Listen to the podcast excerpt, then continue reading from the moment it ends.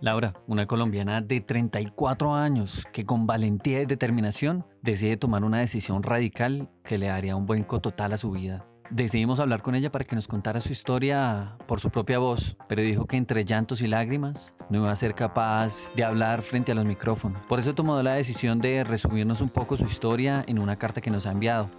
Y aquí sí la vamos a contar a ustedes. Esto es Enfrentando Fronteras.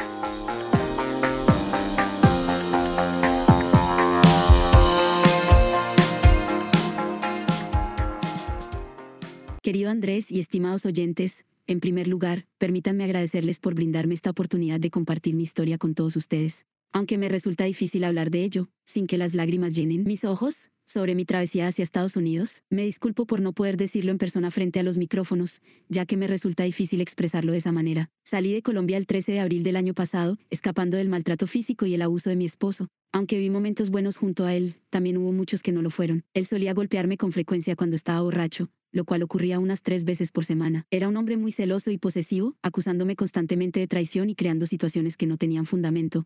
No me considero perfecta, pero siempre fui una mujer de valores y principios, y nunca le fui infiel durante los cinco años que estuvimos juntos. Al principio de la relación, todo parecía ser color de rosa, pero uno nunca termina de conocer a las personas. Incluso durante mi embarazo, él no me respetó y llegó a golpearme, poniendo en peligro la vida de nuestro bebé. Como cualquier mujer enamorada y algo ingenua, pensaba que él cambiaría en algún momento. Tenía esperanzas, especialmente cuando quedé embarazada, pero desafortunadamente eso no sucedió. La tortura continuó y no podía permitir que nos hiciera más daño, sabía que nuestras vidas corrían peligro.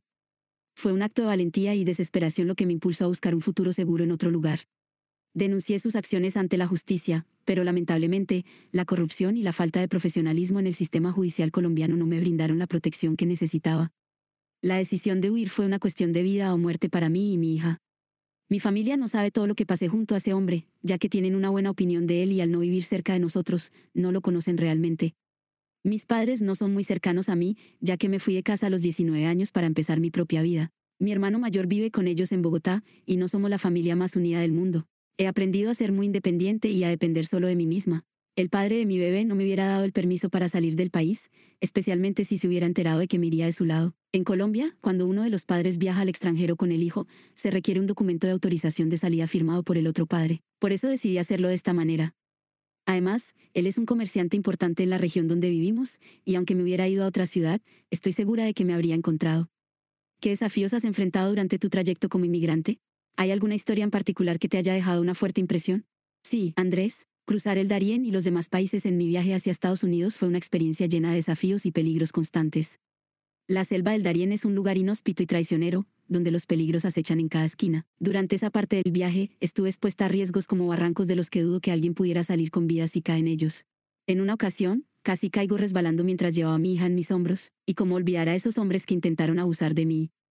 En el cuarto día de travesía por la selva, me quedé rezagada del grupo debido al cansancio y al dolor en mis pies. En ese momento, de la nada, aparecieron unos tres hombres que hacían parte del grupo en el que viajábamos, se habían quedado escondidos a la espera de quien les daba la oportunidad para lograr su cometido. Me abordaron con cuchillos en sus manos amenazándome, me asusté demasiado, solo podía pensar en mi hija, quien no dejaba de llorar. Me rasgaron la ropa, me tocaron donde quisieron en busca de dinero, no lograron abusar de mí sexualmente.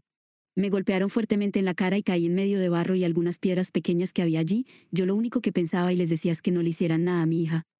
Luego de estar en el piso y con mi hija aún en brazos, con el poco aliento que tenía logré levantarme y correr lo más rápido que pude para lograr alcanzar el grupo. Esto pasó en cuestión de minutos, no sé cuánto tiempo pasó, recordar esto es muy duro, y no se lo deseo a nadie. Mantener la esperanza fue difícil en medio de todas las dificultades que enfrenté. No voy a negar que llegué a pensar que no sería capaz de salir de esa selva, con el robo, cada tramo del viaje y el intento de abuso sexual. Sí, abuso sexual, así lo percibí yo, como abuso, para ninguna mujer es fácil asimilar que la toquen sin su consentimiento, y de una manera tan aberrante. Todo me debilitaba, pero siempre encontraba fuerzas en el amor y la protección que sentía por mi hija.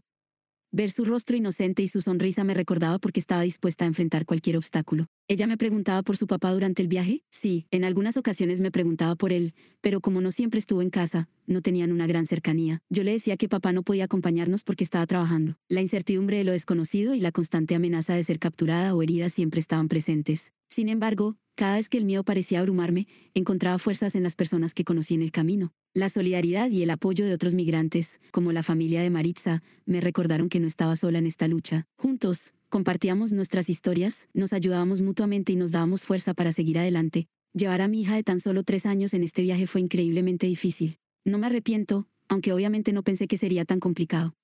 Pero ya está hecho. Mi principal preocupación era su seguridad y bienestar. Tomé todas las medidas posibles para protegerla durante nuestra travesía. Escondí parte del dinero en lugares discretos, siendo más específica, en mis partes íntimas, y me aseguré de que siempre tuviéramos acceso a lo básico, como alimentos y agua. Además, confié en mi intuición y evité situaciones peligrosas en la medida de lo posible.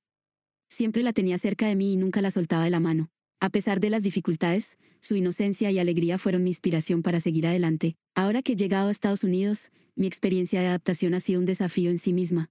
El proceso de asimilarse a una nueva cultura, aprender un nuevo idioma y encontrar un lugar en esta sociedad desconocida puede ser abrumador. Sin embargo, he tenido la suerte de encontrar apoyo en organizaciones y personas bondadosas que nos han brindado ayuda y orientación en este proceso. Su generosidad y empatía han sido fundamentales para superar los obstáculos que he enfrentado. Para concluir, me gustaría decirles a todos aquellos que estén considerando embarcarse en esta ardua travesía que el camino no será fácil.